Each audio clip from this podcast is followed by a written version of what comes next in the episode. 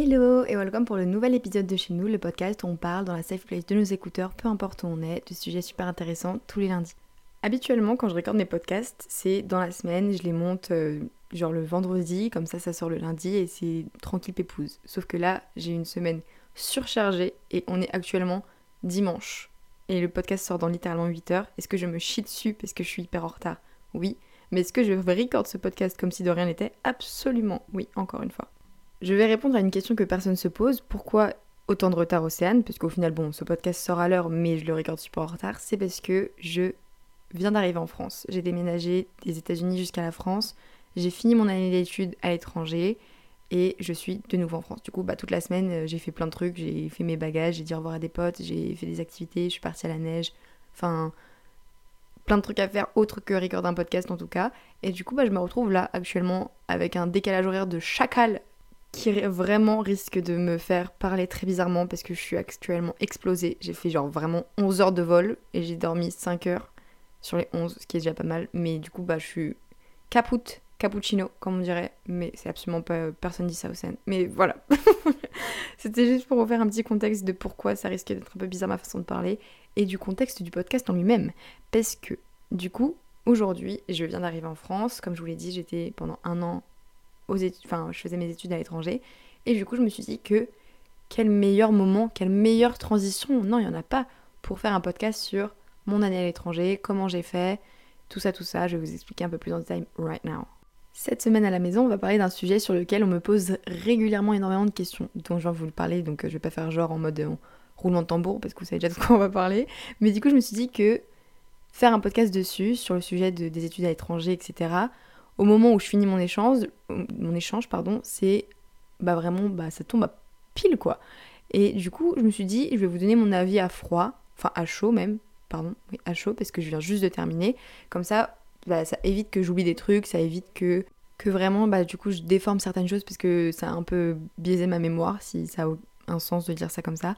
Mais du coup, je me suis dit que c'était le format parfait pour donner mon avis, vous parler de mon parcours, de comment je suis arrivée ici aux États-Unis, vous dire les choses en toute sincérité, comme une bestie qui revient de son échange et qui vient chez vous tout vous dire, posé sur le lit. Je vais vous dire les trucs cool, les trucs moins cool, et bah du coup vous donner mes conseils, parce que je trouve que c'est le plus intéressant et c'est quelque chose qui manque, surtout quand je reçois autant de messages, je me rends compte que plein de gens ont des questions sur ça. Du coup, pour commencer comme il faut, je vais vous parler un peu de mon parcours scolaire, de comment je suis arrivée là où je suis aujourd'hui, euh, mais aussi de mon parcours avec l'anglais, parce que c'est quand même très important quand on veut faire un, un, échange à l'étranger de quand même parler un minimum la langue. Ça veut pas dire être bilingue pour y aller, mais au moins avoir des bases quoi.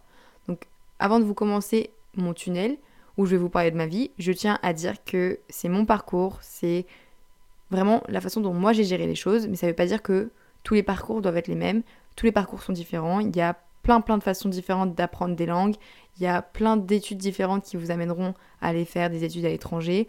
Vraiment, faut pas se dire ok Océane elle a fait ça donc je vais faire pareil sinon je pourrais pas y aller. Non, pas du tout.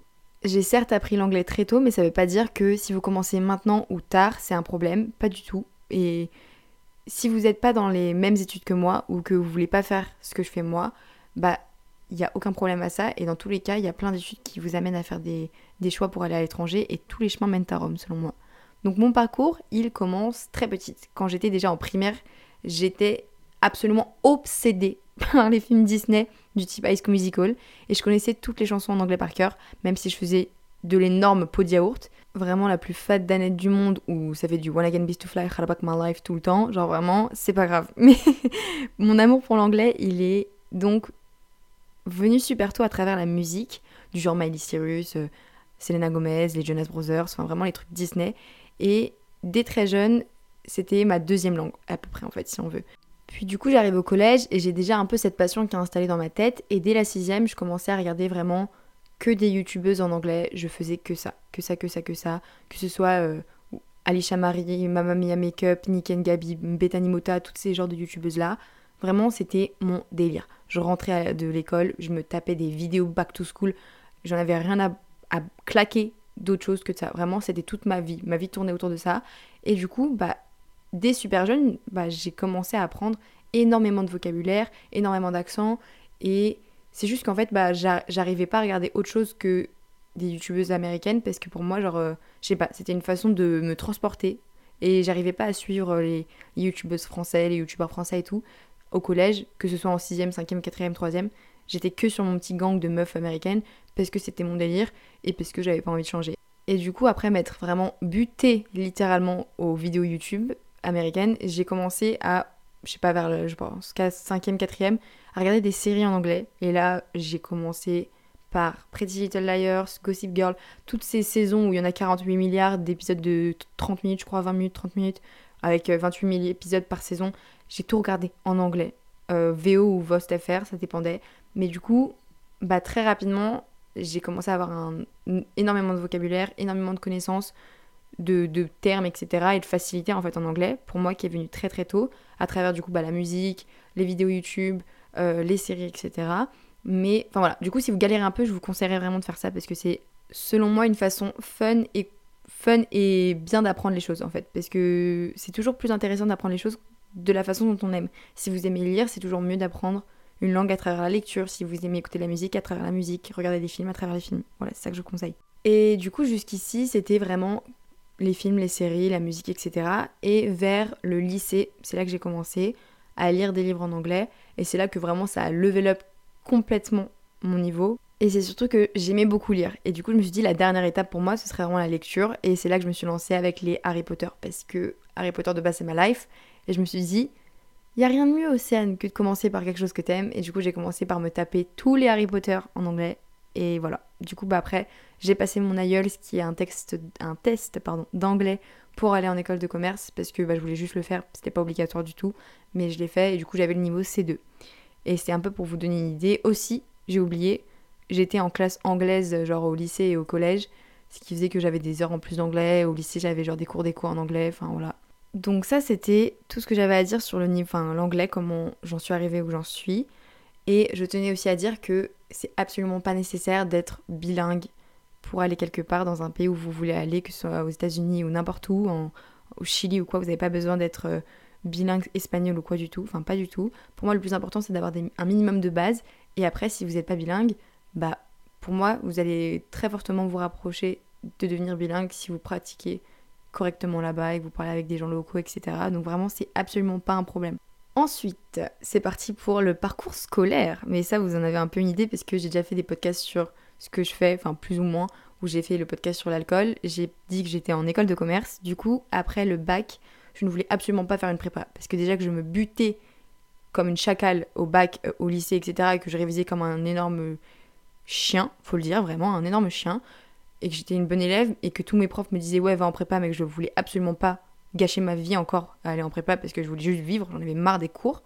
Enfin j'en avais marre des cours, c'est pas qu'on travaillait pas en école de commerce post-bac, mais j'en avais marre de me buter comme ça et du coup je voulais rentrer en école de commerce directement après le bac. Donc j'ai fait des concours pour passer euh, bah, du coup en école de commerce après le bac, c'est la troisième fois que je le dis, et j'ai fini par avoir l'ESSEC, qui est une école super internationale qui me permet de valider un master 1, et là je viens à presque de finir, il me reste encore un semestre, mon master 1.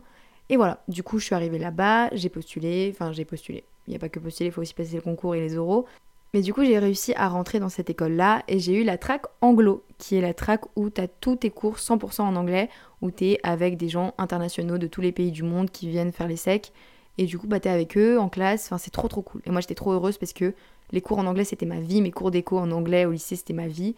Et j'étais trop contente d'avoir cette track-là, cette track anglo, où je pouvais vraiment faire tout ce que je voulais en anglais et apprendre tous les termes d'économie, etc. en anglais. Et vraiment, je conseille de ouf à tout le monde de faire ça parce que je trouve ça trop trop bien. Après, si vous êtes gaze en anglais, euh, commencez en français et puis après vous passez en anglo. Mais voilà. Et du coup, moi j'avais choisi cette école parce que je savais qu'ils avaient énormément d'échanges euh, qui étaient ouvert du coup en troisième année d'école sur quatre. Tu as quatre ans d'études et c'est à ta troisième année normalement que tu fais un échange, sachant que tu peux commencer à faire des échanges avec euh, leurs autres campus qui sont à Singapour et à Rabat en deuxième année, mais moi j'ai juste fait celui en troisième année. Et du coup, je savais en rentrant dans cette école que je voulais absolument, absolument, absolument un échange aux États-Unis parce que vraiment c'était mon dream. Mon dream depuis toute petite, je regardais que ça. C'était un truc où j'avais grandi en me disant que je voulais absolument un jour aller aux États-Unis, étudier aux États-Unis. Et j'ai voulu, vous savez, faire EF, euh, e là, les trucs d'échange euh, au lycée où tu fais une année de césure et tu vas à l'étranger. Je voulais faire ça, mais c'était trop cher. Et du coup, j'ai pas pu le faire. Mais je m'étais dit, je dois aller aux États-Unis, j'irai aux États-Unis. Et du coup, l'année où je suis arrivée, c'est l'année où ils ont ouvert un échange qui était un double diplôme avec UC Berkeley, qui est une école en Californie. Et j'ai postulé et j'ai réussi à avoir cet échange-là. Et du coup, janvier 2022, donc il y a un an de cela, je suis allée là-bas. Et voilà, c'est comme ça que j'ai atterri à UC Berkeley, en Californie. C'était tout pour mon parcours scolaire. Voilà. Maintenant que je vous ai parlé de comment je suis arrivée ici, il est quand même nécessaire de commencer par les points positifs, parce que je me voyais pas commencer un podcast comme d'habitude, parce que vous savez, habituellement, je commence avec les points négatifs et on finit sur une touche de positif. Sauf que là, je me suis dit, c'est quand même très culotté de ma part de commencer sur les points négatifs des échanges et des États-Unis, etc. Sachant que j'ai fait un an là-bas. Genre vraiment, quel genre de princesse ferait ça? Enfin, c'est vraiment dégueulasse de faire ça parce qu'il y a plein de gens qui voudraient le faire et qui n'ont pas la chance, donc je me vois absolument pas être ce genre de personne. Donc je vais commencer par les choses positives. Tout ça pour dire cela, oui, absolument. Première chose que j'ai envie de vous dire, c'est que peu importe les chances universitaires que vous pouvez faire, peu importe où dans le monde, c'est une expérience absolument incroyable et unique. Et que, que tu parles bien ou non la langue où tu vas, que tu connaisses ou non la culture, peu importe. Dans tous les cas, c'est une expérience que je recommande absolument à tout le monde, peu importe dans quelle école vous êtes, quelle est votre personnalité, personnalité, les choses que vous voulez faire dans la vie. Pour moi, c'est des expériences qui ont des valeurs ajoutées incroyables et qui peuvent être trouvées nulle part ailleurs. Parce que justement, il n'y a rien de plus ouf que d'être immergé dans un nouveau pays comme ça. En plus de ça, ce genre d'expérience, ça t'apprend tellement à te découvrir toi-même et comment tu évolues dans un milieu complètement hors de ta zone de confort, hors de tout ce que tu as connu toute ta vie et en même temps que tu redécouvres en fait un nouveau pays, une nouvelle culture, une nouvelle façon de vivre, des nouvelles personnes. Et en même temps tu te crées un monde, tu te recrées pardon un monde. Et ça pour moi vraiment c'est une expérience de dingue. Et je vois pas où j'aurais pu l'avoir ailleurs que ça. Parce que ça te crée des souvenirs vraiment inoubliables et incroyables. Tu peux voyager, tu fais des rencontres qui changent des vies, ta vie, tu deviens autonome, vraiment vraiment vraiment débrouillard pour le coup. Il n'y a pas maman ou papa pour t'aider à faire ta lessive, pour te conduire à droite à gauche et t'apprends réellement à te démerder de A à Z, sachant que j'avais déjà commencé à apprendre à me démerder complètement dès que je suis partie de, chez moi en, première année après le bac, parce que bah, j'ai dû déménager pour aller à l'ESSEC, mais j'étais quand même genre, enfin je revenais quand même tous les week-ends quoi. Euh, ma maman, elle m'aidait à faire les courses tous les week-ends. Je ramenais ma lessive tous les week-ends. Enfin, voilà. Donc, euh, c'est quand même un autre level. Parce que là, tu, peux pas appeler papa-maman. Genre, là, je suis à 10 heures d'avion. Donc, euh, s'il y a un problème, bah, je dois me démerder. Et quand t'es malade, tu dois te démerder. Et du coup, bah voilà, c'est un truc qui est vraiment pour moi unique en son genre. Et ce qui est aussi super beau, c'est que tu peux potentiellement réaliser ton rêve. Moi, c'était mon rêve d'aller aux États-Unis, d'étudier là-bas. Mais vous, ça se trouve, votre rêve, ce sera autre part. Et réaliser un rêve, c'est quelque chose qui n'a pas de prix. Et c'est une chance que beaucoup n'ont pas. Et avec ça, on se, on se rend vraiment compte d'à quel point on a de la chance. Et ça nous rend très reconnaissants d'avoir toutes les opportunités qu'on a. Et pour moi, c'est un truc qui vraiment vous change complètement dans votre vie, dans votre perception des choses et vous rend tellement heureux d'être où vous êtes. Autre point positif, c'est que pour moi, ça ouvre des voies. Ça t'ouvre des voies non seulement dans ta carrière, parce que étudier dans un autre pays, ça donne toujours plus de possibilités, plus de chances, etc. Mais ça t'ouvre aussi plus de voies dans tes relations, parce que tu vas rencontrer des gens qui te feront rencontrer des gens, et ainsi de suite. Et tu vas créer un réseau super cool et intéressant avec des gens que tu aurais normalement jamais dû rencontrer de ta vie parce que vous n'êtes pas du tout même sur le même continent, ça se trouve. Et il y a vraiment énormément de points positifs encore que je vais pas noter parce que sinon ça serait vraiment un podcast de 20 minutes sur ouais, c'est trop bien les échanges, mais c'est pas le but ici. Et du coup, je voulais vraiment parler aussi des points négatifs, des trucs moins cool, des trucs dont on parle pas forcément, des trucs dont j'aurais aimé qu'on me dise parce que je pense que c'est quand même important et que comme je l'ai dit un échange universitaire quand c'est bien fait, c'est un truc qui peut vous changer mais pour ça, il faut que ce soit fait dans le bon mindset et que vous ayez les bonnes choses en tête. Et c'est pour ça que je voulais aussi parler des aspects négatifs et de tout ce qui va pas. Le point négatif que j'ai en tête, c'est que du coup, si t'es pas dans le bon mindset, si t'es dans un mindset hyper mauvais, que je vais parler maintenant, duquel je vais parler maintenant pour que vous sachiez c'est quoi ce mindset-là, bah ça peut très vite partir en cacahuète. Par exemple, prenons moi au premier semestre d'échange, donc du coup j'ai fait deux semestres, un semestre en janvier jusqu'à les vacances d'été et un semestre après l'été jusqu'à aujourd'hui.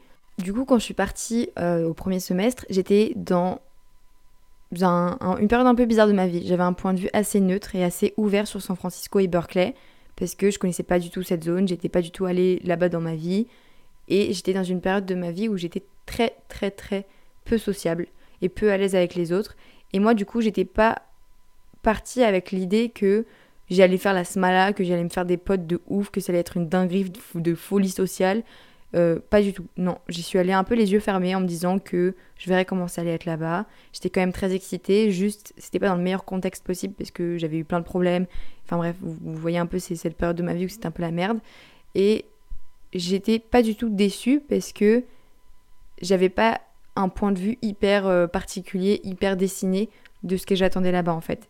Parce que imaginons si j'étais partie aux États-Unis, au lycée comme je voulais faire, bah ça se trouve j'aurais été hyper déçue de mon voyage parce que j'idéalisais, je mettais sur un piédestal les États-Unis, parce que je voyais ça comme euh, vivre une vie dans un film, parce que je voyais ça comme faire des soirées tout le temps, traîner avec des Américains, aller à des matchs de foot, aller au bal de promo, enfin genre vraiment je me, je me faisais des films à cette époque-là et je me dis si j'avais été en échange à ce moment-là de ma vie, dans ce mindset-là, avec autant d'expectations, je me serais fait mais rouler dessus par la vie, vraiment écrasé par un camion, tout ce que vous voulez.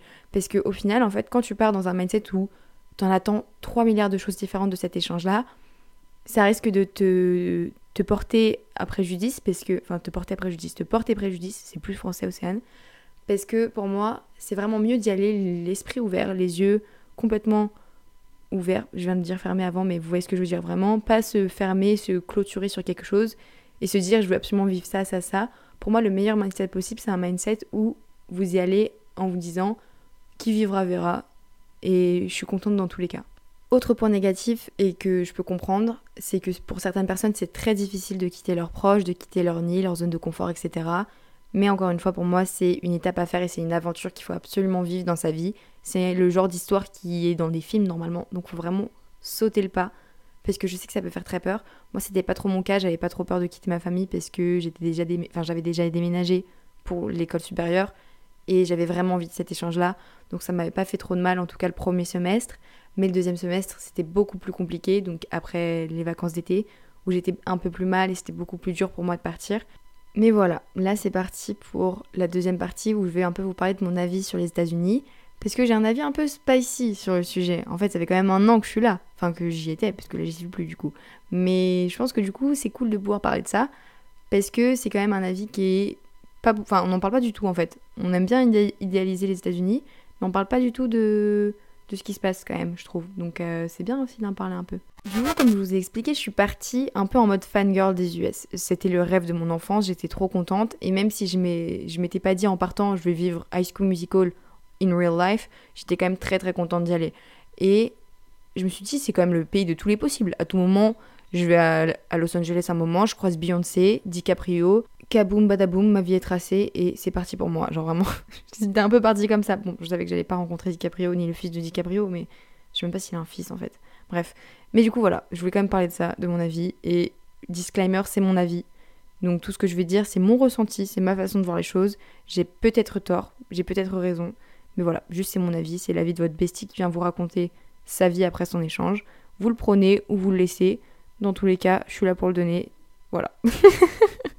Premier point, les gens, les Américains. Alors, faut savoir que pour moi, les Américains sont tous très différents. Déjà, faut savoir que les États-Unis, ça a fait la taille de l'Europe. Donc, euh, oui, on n'est pas tous comme les Italiens, on n'est pas comme les Anglais, on n'est pas comme les Espagnols. Enfin, voilà, on est tous différents les uns des autres. Et c'est comme aux États-Unis, c'est à peu près la même chose. C'est tellement grand que la façon d'être des gens en Californie, c'est pas la façon d'être des gens au trou du cul du, Michigan ou du Mississippi. Genre, mais Mississippi n'est pas un état océan. Mais vous voyez ce que je veux dire. Genre, dans tous les cas, les gens sont différents. Et je vais surtout parler des gens de Californie, les Californiens, parce que pour moi, bah, c'est ceux que je connais le mieux, comme ça fait quand même un an que je les ai fréquentés. Et mon avis est assez tracé sur cette personnalité en général.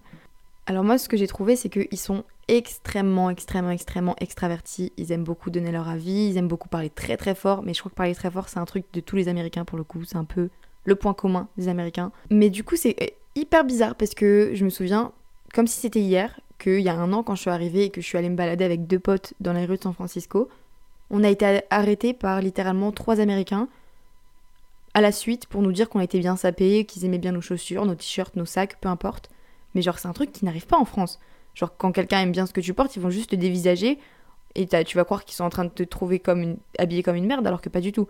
Là, ici, ils aiment trop venir te voir et te dire j'aime bien ça, j'aime bien ci. Genre, je sais pas, ils sont hyper extravagants et extravertis.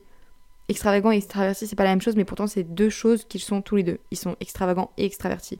Et du coup, c'est un peu contradictoire, mais même s'ils sont très extravagants, extravertis, etc. et sociables, bah ils sont pas forcément sociables avec les étrangers. Typiquement, la plupart des potes que je me suis fait, c'est des potes qui étaient en échange aussi aux États-Unis, parce que les Américains aiment bien rester entre Américains, et c'est la même chose pour les Français. Je sais très bien qu'à l'ESSEC, les Français restaient avec les Français, et les étrangers restaient avec les étrangers.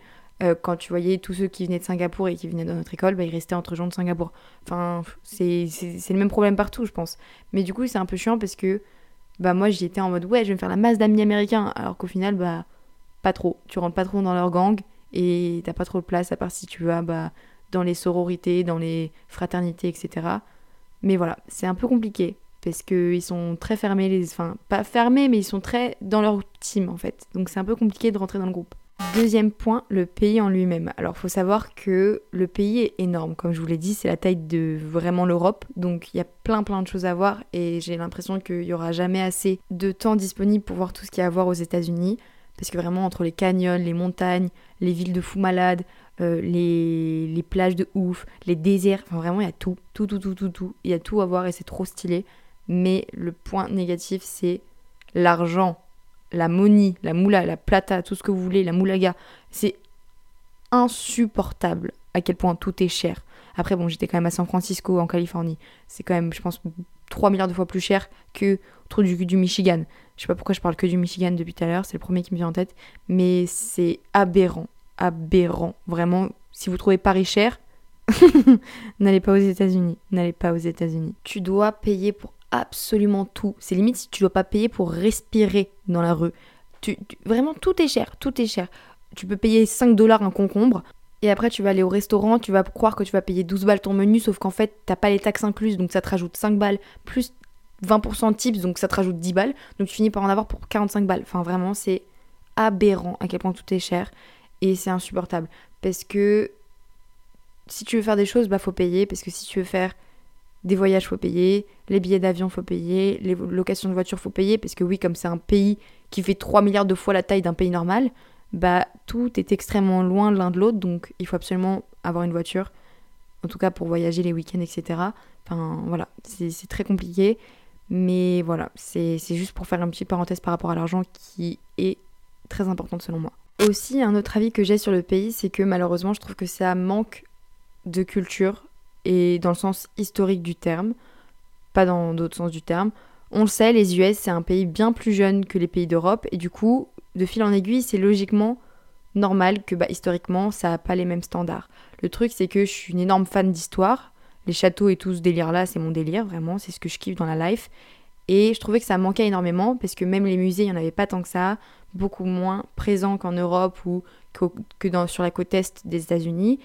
Et c'est quelque chose d'assez compliqué pour moi parce que c'est enfin quelque chose qui me nourrit. Vraiment j'aime trop moi euh, faire des expos le week-end euh, après les cours etc et c'était pas trop possible là-bas quoi. Et c'est un pays en fait qui est super moderne et ancré dans son temps et ça dérange pas tout le monde et je sais qu'il y a plein de gens pour qui c'est pas un problème mais pour moi c'était un peu relou. Et troisième truc que j'ai à dire sur mon avis sur les États-Unis c'est le futur. Est-ce que je me vois rester là-bas? Est-ce que je me vois long terme retourner là-bas? C'est un peu compliqué parce que à froid, non à chaud du coup, Océane, parce que là je viens de partir donc à chaud, je vous dirais peut-être pas. Parce que les États-Unis, c'est un très beau pays, j'en suis sûre, j'ai vraiment envie d'y retourner pour visiter tout ce que j'ai pas eu le temps de visiter. Mais s'il y a une chose qui est sûre, c'est que je ne retournerai pas sur la côte ouest parce que je ne me sens pas bien. Je me sens pas à l'aise avec les gens là-bas, avec la, la façon de vivre là-bas, les mentalités, etc. C'est pas mon délire, la côte ouest, donc la Californie, tout ça, c'est pas pour moi. Mais par contre, je suis passée à New York, sur la côte Est, et je sens que c'est beaucoup plus mon délire. C'est beaucoup plus euh, culturellement parlant développé. Quand je parle de musique, etc., c'est ça que je veux dire. La mentalité est beaucoup plus mon style, et je sens que je me sentirais mieux dans un côté qui est plus proche de l'Europe, si ça makes sense in any way. Mais voilà, c'est pour ça que j'ai dit peut-être, parce que ça dépend de quel côté et où. Parce qu'à part New York, en fait, je me verrais pas aller aux États-Unis. Je me verrais pas réessayer les États-Unis, sauf pour New York. Voilà, c'est ça que je veux dire. Et si j'ai ce problème-là en fait avec les États-Unis en général et que j'ai pas trop envie d'y retourner et de réessayer, c'est un problème de qualité de vie. Parce que moi je me dis si je suis pas explosée de thunes, vraiment explosée de thunes en mode millionnaire ou que je vis très très bien ma vie, j'ai pas envie d'y aller parce que pour moi euh, les inégalités sociales, Là-bas, c'est n'importe quoi. Il n'y a pas d'assurance maladie, donc t'es malade, tu niques. Hein, va payer 3000 balles pour te faire recoudre. Genre vraiment, j'ai un pote qui s'est ouvert le pouce, il a payé, il a dû payer genre 2000 balles pour des points de suture au pouce, genre. Alors qu'en France, quand je me suis ouvert le genou et que j'ai fait genre 6 points de suture, j'ai payé 25 balles quoi. Enfin bref, vous voyez ce que je veux dire? Ça n'a rien à voir.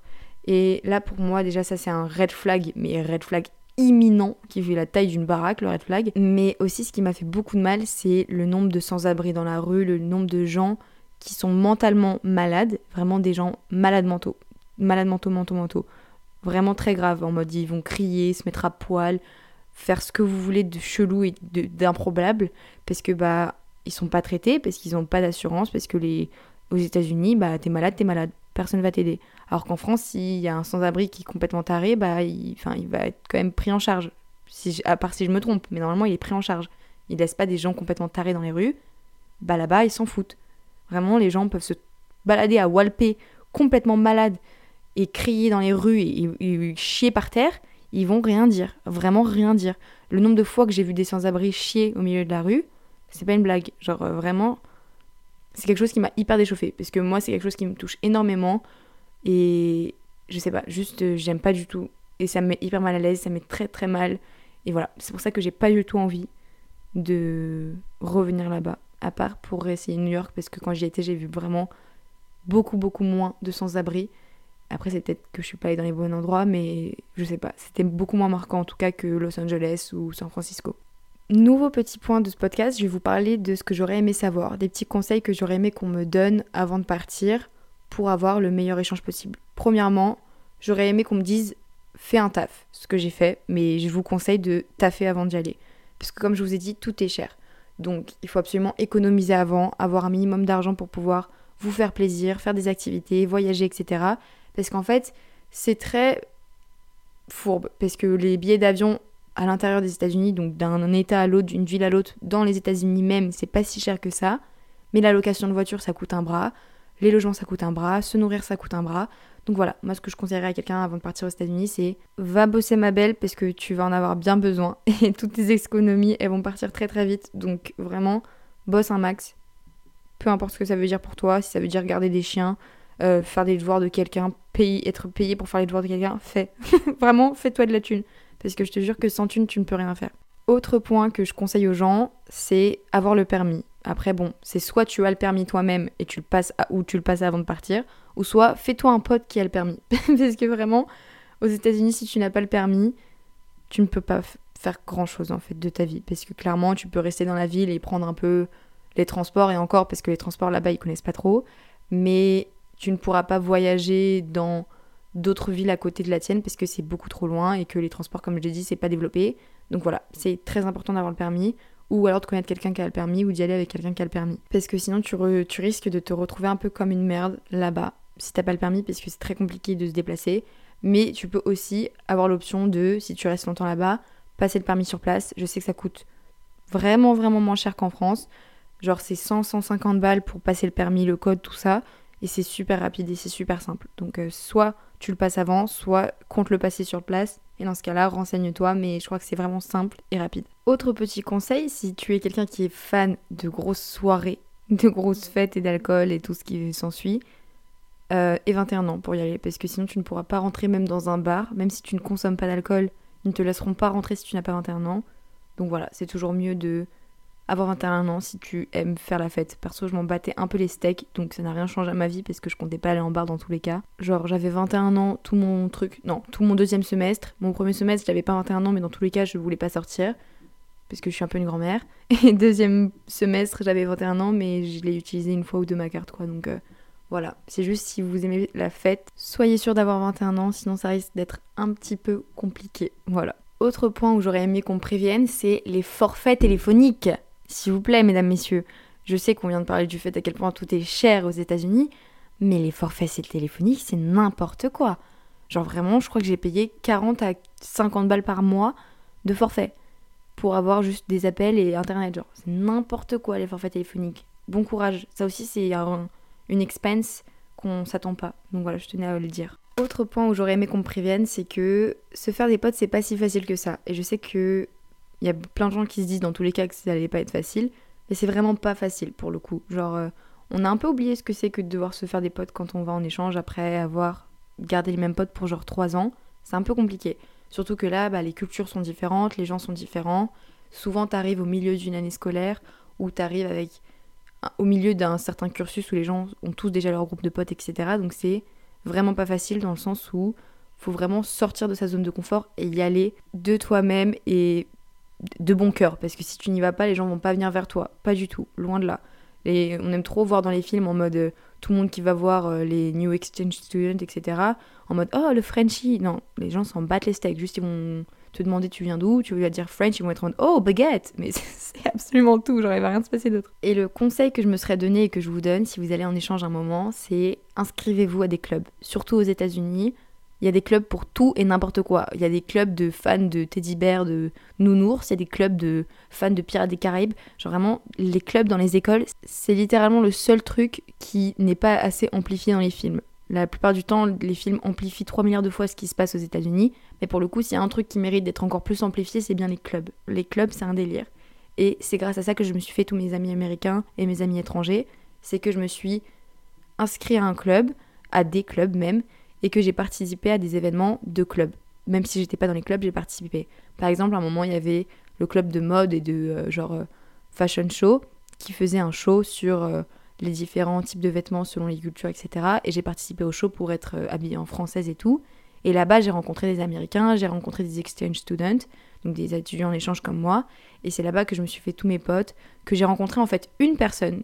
Dites-vous, il suffit d'une personne pour ouvrir toutes vos possibilités au niveau des potes. Et cette personne-là, c'est Oscar, qui vient d'Autriche, et du coup, il parle français. Euh, enfin, pas que les Autrichiens parlent tous français, mais lui parle français. Et en fait, il avait eu la chance de rentrer dans un club où il y avait vraiment que des Américains de base, et il s'était fait une tonne de potes américains, et il m'a présenté en fait tous ses potes du coup, de fil en aiguille, j'ai rencontré plein d'Américains, plein d'Américaines, et je me suis fait plein de potes comme ça. Mais voilà, jamais, si jamais Oscar, tu entends ce podcast, je t'aime de tout mon cœur, tu me manques et je suis trop pressée de te revoir. Mais voilà, euh, c'est tout ce que je voulais dire par rapport à ça, qu'il faut absolument fournir les efforts nécessaires, parce que si vous fournissez pas les, les efforts de pour rencontrer des gens, etc., personne ne viendra à vous. Et ça, je peux vous le dire à titre sûr, parce que Oscar, je l'ai rencontré à la fin de mon, dernier, de mon premier semestre, donc avant de rentrer pour l'été. Et du coup, tout avant, j'avais aucun pote américain, aucun pote étranger ou quoi, parce que j'étais pas inscrite à des clubs, parce que j'allais pas à des événements, parce que je m'étais pas sorti les doigts du fiac. Et du coup, bah, j'étais toute seule. C'est pour vous dire que vraiment, si vous voulez rencontrer des gens et vivre un échange cool avec des nouveaux potes, etc., il faut faire les efforts. Il faut sortir, il faut s'ouvrir aux gens. Et c'est compliqué, mais c'est quelque chose que je voulais absolument mentionner parce que ça change un échange. Si j'étais restée dans le même mood et avec zéro pote comme au début de mon premier échange, de mon premier semestre, pardon, bah, j'aurais pas du tout vécu la même expérience parce que j'aurais pas fait tous les voyages que j'ai fait, j'aurais pas rencontré les gens incroyables que j'ai rencontrés. Donc voilà, c'est pour moi quelque chose de très important. Autre chose que j'aurais aimé qu'on me dise, c'est que les échanges aux US, c'est pas un film. C'est quand même cool, mais c'est pas un film. Oui, il y a des matchs de football comme dans les films, et oui, c'est impressionnant à quel point les, les même juste une pharmacie fait la taille d'un centre commercial, et qu'il y a des fraternités énormes et bien dégueulasses qui ne sont pas assez mises en avant comme étant des putain de trucs chelous dans les films. Et que voilà, c'est un peu un film, mais c'est pas vraiment un blockbuster comme on a l'impression que ça va être. Et que c'est super impressionnant, c'est super cool de vivre ça, mais c'est pas non plus euh, High School Musical à tout va, quoi. C'est ça que je voulais dire, vraiment. Autre point que j'aurais aimé me dire, ou dire à la personne qui. à une personne, toi peut-être, qui va en échange, c'est que t'auras des moments down, mais ça ira mieux. Les moments où ça va pas, où ça va un peu moins, c'est inévitable. Et j'ai déjà eu des soirées où j'ai chialé comme un énorme bébé parce que ma petite maman me manquait. Oui, j'en ai eu plein. Est-ce que j'ai déjà chialé parce que j'avais besoin de ma, famille et que j'avais envie d'appeler ma famille et qu'ils viennent m'aider et me chercher quand j'avais besoin, mais que j'avais que mes potes, pas que je chie sur mes potes, absolument pas. Mais c'est quand même différent, sa famille et ses potes. Oui, j'ai eu plein de moments comme ça.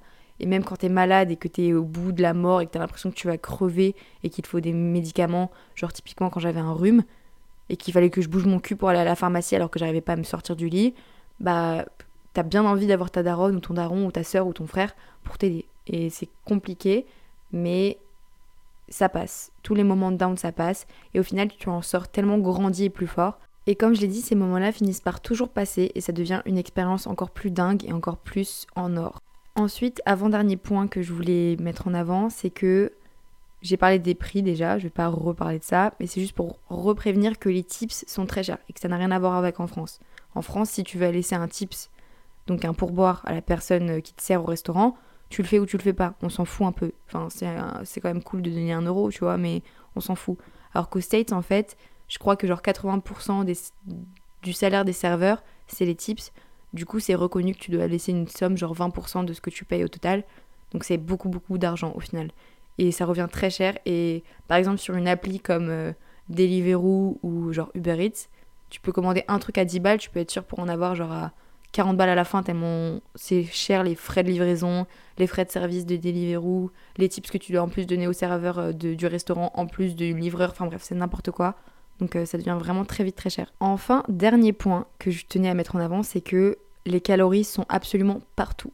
On sait qu'il y a un problème d'obésité aux États-Unis, mais là c'est vraiment très grave à quel point les calories sont vraiment partout. Après, je comprends que ça peut être une mesure mise en place par l'État pour aider justement les gens qui sont en, situation d'obésité, mais c'est très bizarre de voir ça quand tu arrives là-bas et que bah, en France en fait on n'a clairement pas les calories vraiment sur tous les menus des restaurants affichés en grand écran partout. Vraiment pas. Genre, euh, faut que tu retournes le paquet de tes pâtes et tu vas voir les calories, tu vois. Mais quand tu vas à un restaurant, il n'y a pas écrit euh, spaghetti bolognaise XXX calories, tu vois. Genre là, vraiment partout. Et du coup, c'est très bizarre parce que tu te dis, ouais, ça, devrait être que au McDo ou quoi. Non, vraiment, c'est partout. En mode, tu vas acheter un jus, il y a écrit le nombre de calories. Tu vas acheter une bouteille d'eau, il y a écrit zéro calories au plein milieu de la, de la bouteille d'eau, genre. Alors que c'est une putain de bouteille d'eau, genre. Du coup, c'est quelque chose que je me serais peut-être prévenu avant, parce que ça peut vite devenir très malsain si tu regardes ou si tu te laisses un peu emporter par regarder les calories, etc. Ou que tu te laisses pas commander ce que tu as envie de commander à cause des calories, etc. Enfin bref, c'est quelque chose qu'il faut avoir en tête. Et dites-vous qu'ils ont une marge d'erreur de genre 20%. Donc ça se trouve, c'est 20% plus, ou comme ça peut être 20% moins. Genre, on s'en fout. Juste éviter de regarder. Moi, au début, je regardais un peu, parce que vas-y, c'était quand même choquant de voir tous ces trucs. Mais après, je me suis vite euh, dit. Euh, je m'en fous, genre, c'est la seule fois de ma vie où je vais être en échange. Si j'ai envie de grailler un truc à 800 calories euh, au petit déjeuner, laisse-moi grailler 800 calories de pancake, genre, c'est tout. Enfin bref, c'était juste un point que je voulais mettre en avant parce que je sais que c'est un problème pour pas mal de personnes qui m'écoutent.